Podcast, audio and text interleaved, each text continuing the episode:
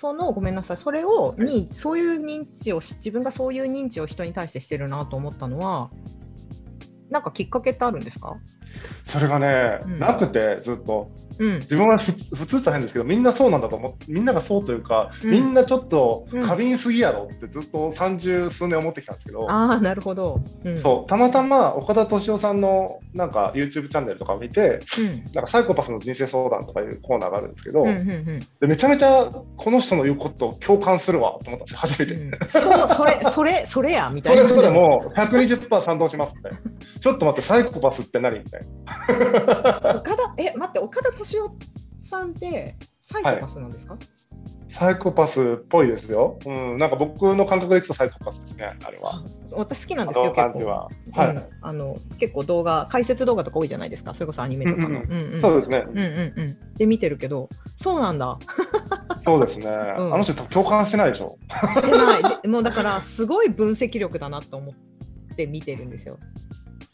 だから、それこそ文脈であったりとか、そういったなんかロジックで楽しんでるというか、でも別にロジックを、なんていうのかな、うん共感ではないですよね。そこから湧き起こるなんか読み方の面白さというか、ああそうそうそう分析の面白さというか。うん、分析の面白さあそういう視点で物事を見るんだなとか、まあ、うん例えば「エヴァンゲリオン」ってそういう捉え方をするんだなみたいな感じで結構その解釈の楽しみみたいな感じで見ててあそうですね、そうですね。だから僕も割とアニメは見ないんですけど、そういうう解釈の楽しみで生きてるっていうところはあるうんうんうんうん。って感じですかね。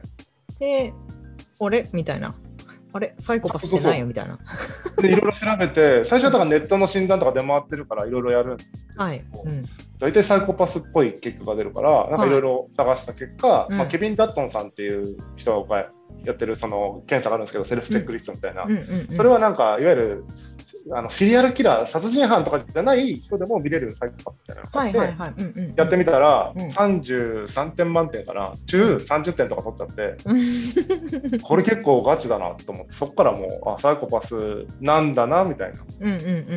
もちろんサイコパスってサイコパスかサイコパスじゃないかとか、白か黒かじゃなくて、グレーがあるんで。うんうん、そうですよね、グラデーションですよね。そうそうそうで、なんとも言えないんですけど、まあ、うんサイコパスの傾向が高い人だなってことですね。うんうんうんうんうん。そうですよね。別にそんなに人間って簡単にブチって切れるもんじゃないし、白黒つけられるもんじゃないから。まあ、発達障害みたいなもんですよ。なんか、結局、なんていうのかな、えっと、必ずしも ADHD、アスペルガーって区切れないみたいな、どっちもこうか、あったりとか、学習障害のところもグラデーションにあってみたいな、そのスペクトラムな症状であるっていうような意味合いでは、サイコパスもまたスペクトラムで、うんうん、なんか僕なんかはうん。衝動性とかその暴力性とかめっちゃないんで、うんただただ共感できないなんか冷徹な人みたいな冷静な人というかそういう感じ？人を殴ったりとかはしない？そこに暴力性がくっついてくるとシリアルキラーとかなんかそういうになりかねないですよね。そうそうそう。うんうんうんうんあと衝動性ですね。抑えられないから、もあう衝動的にレイプしちゃうとか。そっか衝動性も衝動性にそのサイコパス味が加わるとそれもそれで危ないのか。危ないですね。だから、やっちゃいけないとかっていうのを感情でとっさに多分浮かぶと思うんですよ、多くの人たちは。これってやるとまずいよねっていう、うん怖いとか、まずいって、それを浮かばないので、まずいとかも浮かばないのか？なんか怖い、なんかこの間ね、あの上水さんがおっしゃってたけど、怖いとかは浮かばないから、なんか何でもチャレンジできるみたいなことをおっしゃっていたことがあって、それはなんかわかるんですけど、まずいとかも出ないんですね。まずいっていうのは、うん結構こう怖いとかに紐づいてないですか？例えばこれをするとこうして怒られてまずいとか、うん、それが怖いかあら、それがまずい みたいな。うん。こうしちゃやばいとか、語彙力。確かにそうですね。うん。怒られるとか、うーん、いろんなまあ衝動性がなければ、衝動性がなければ、うんそういう理屈で考えて、まずいってことが分かる。まずいっていうか、うんリスクがこれぐらいの、こういうリスクがあるから、そのリスクを犯してまでやることかとかっていう感じで考えるけども、うん、衝動性が高いと、そこの計算がないまま、うん。出ますよねうん。うん気がついたら何か手出してるとかそういうことになっちゃいますもんね。なんか窃盗しちゃったとかあるんじゃないですか。ああ、なるほど。そっか、そういうことか。へえ。まあでも確かでもでも別に、でも私なんかその上水さんの例えば何でしたっけ、文章を読んでたりだとか、はいはい。うんとあのポッドキャストを聞かせてもらってて、あのこれでも共感してないってことなんだなってすごい思ってました。うんだから理理解に近いんですよね、僕の場合は。気持ちは別にそこに動いてないので、理解しようと努力はしている。うんうんうんうんうんうんうんうん。それがあるのはでもいいですよね。うん、どうなんでしょうね。なんかそれは学習したというか、うん。うん、やっぱりその振り返ってみると、二十歳ぐらい、二十歳過ぎぐらいまでは、やっぱ人間関係で相当トラブってるんですよね。あ そうなんですね。だから自分、やっぱりその自然だと思ってたから、うんうんうんうんうんうん。そんなことはないよねって、謙虚な気持ちになりましたね。あ違ったんだみたいな。違ったんだなみたいな。うんうん。そっか。そこでどうして感情的になるんだろうっていうことに対してすごくムカついてきたんですけど、今までは。うんうんうんうんでもムカつくことじゃなくて、むしろそれが人多くの人間であり、自分の方がちょっと異常なんだってことを覚えると、うんうん一歩踏みとどまって、そこをむしろ分析するような。分析ってちょっとあれですね、そう理解しようとする、姿勢になれるというのは良かったですね。でも確かに人とこういうところは自分は違うかもっていう違いを理解するのも大事なことですよね。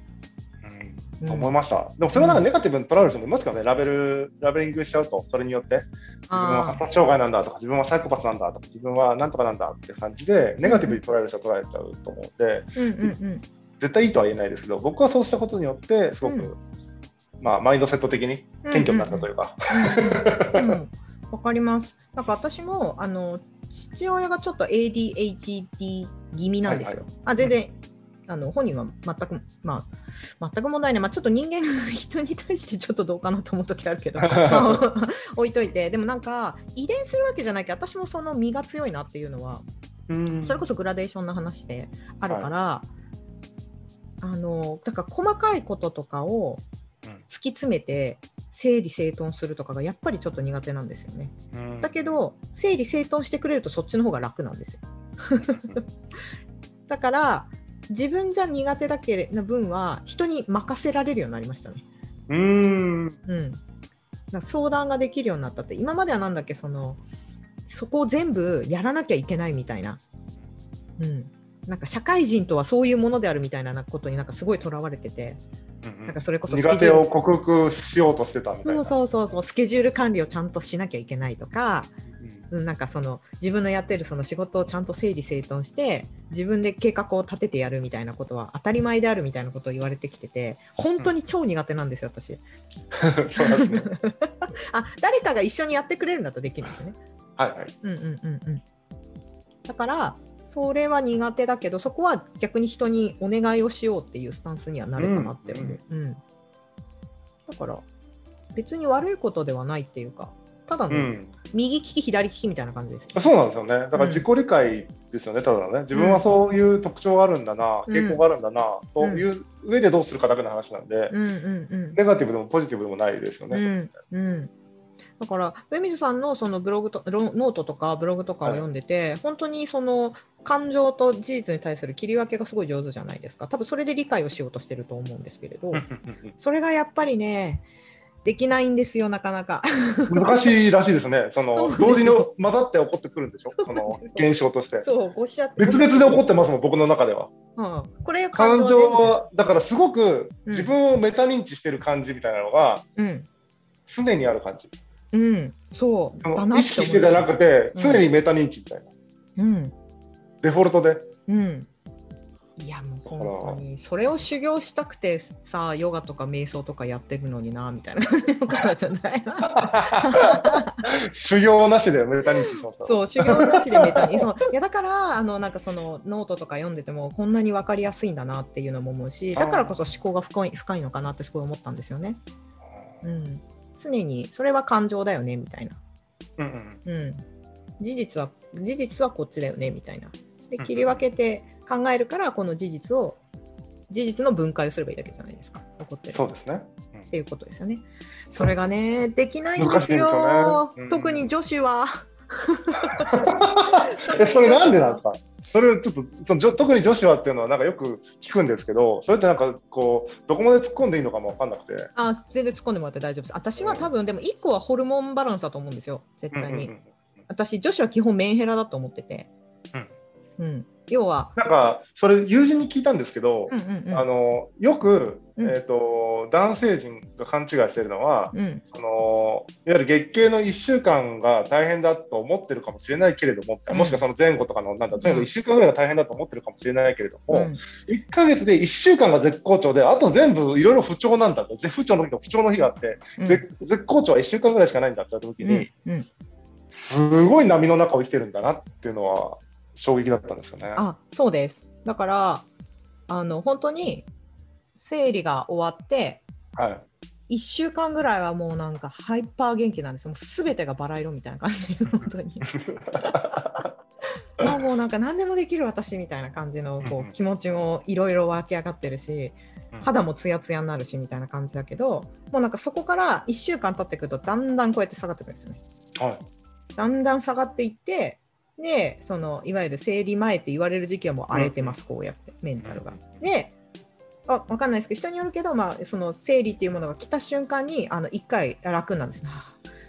ああ先週イライラしたり暴飲暴食したのは全部生理のせいみたいな感じになるんですよ。うん、なので基本的にはこんな感じです。だからその中でやっぱ精神をこう整えるみたいなところでいくと、うん。だからこうだからとか言っちゃいけないのかもしれないけど女性でヨガやってる方が多いっていうのはそういうのもあるんですかね。そういうやっぱ難しい中にあるからうん。整えるような何かこうなんかライフワークが必要だみたいな。うん、多分、うん、なんかそのだからやっぱりその感情と事実を切り離すっていう練習はうん。何でしたっけ？したいなしたいんだと思います。私も多分だいぶできるようになってきたしでなんかもうそれこそあの生理前とか超眠いんですよ。なんでこんな話してるのか分かんないけど、まあそれってなんかその脳内の中に頭の中になんかで読んだのはもう睡眠薬と同じレベルの薬がここに出てるっていうふうに言われててやばいね。うん、だからもう無理なんですよね。うんなので体にある意味ものすごくあの振り回されるっていうか体に降参し続けなくちゃいけないんだなってすごい思ってますこの体はうん。なんかそれでいくとですねちょっと話脱線するようでありますけど。全然大丈夫です。はい。えっと、いわゆる今ってなんか女性の社会進出がどったらこったらとかってめっちゃ言われてるじゃないですか、男女平等でとかって。うんその時に、うん。まあ、なんだろうな、男も女もないというか、関係ないってした瞬間、その、同じ働き方みたいになっちゃうと、その波を持ってる状態と、そうでない状態で、うん。同じように評価されるって結構は大変なんじゃないかなみたいな。あそうです。だからあのだから多分すごく苦労してるんだと思いますみんなだから要は今ま、うん、私の考え方として別にこれは性差別とかそういうことじゃなくて、はい今作られてるこの社会自体が基本的にやはり男性が作ってきた社会んじゃないですか。うんそうですね。うん、あの社会進出的に考えたとしても。だからそこにそこに食い込むこと自体が多分もともとハードル高いなと思ってるかですよら、ね。うん、不利ですよねそう不利不利だしなんか要はあのそれこそ戦いになっちゃうじゃないですか、うん、権権利の獲得みたいになっちゃうからできれば全く別の形を作った方がいいんじゃないかなと思ってるんですよ。いや、めっちゃわかる。なんかその話聞いたときに、うんめっちゃ思ったんですよね。うんなんか今の状態って、うん、あの男子柔道に女子も一緒に入って柔道しましょうみたいな。いやいや、ちょっといろいろ、なんかあるやろみたいな。もうちょっと。そうそうそうなんですよ。なので全く違う価値観の中で、まあ、多分資本主義みたいなところについては多分、まあ、今変わろうとしてるけれどなかなか難しいじゃないかそのこの資本主義社会っていうの。でも資本主義って社会の中でも多分この波がある前提の人たちが生きやすい考え方要は全然そのクリティカルシンキングっていうか全く違うやり方をしていった方がいいんだろうなと思います。争わずに。うんうんうん。うんうんうんうん。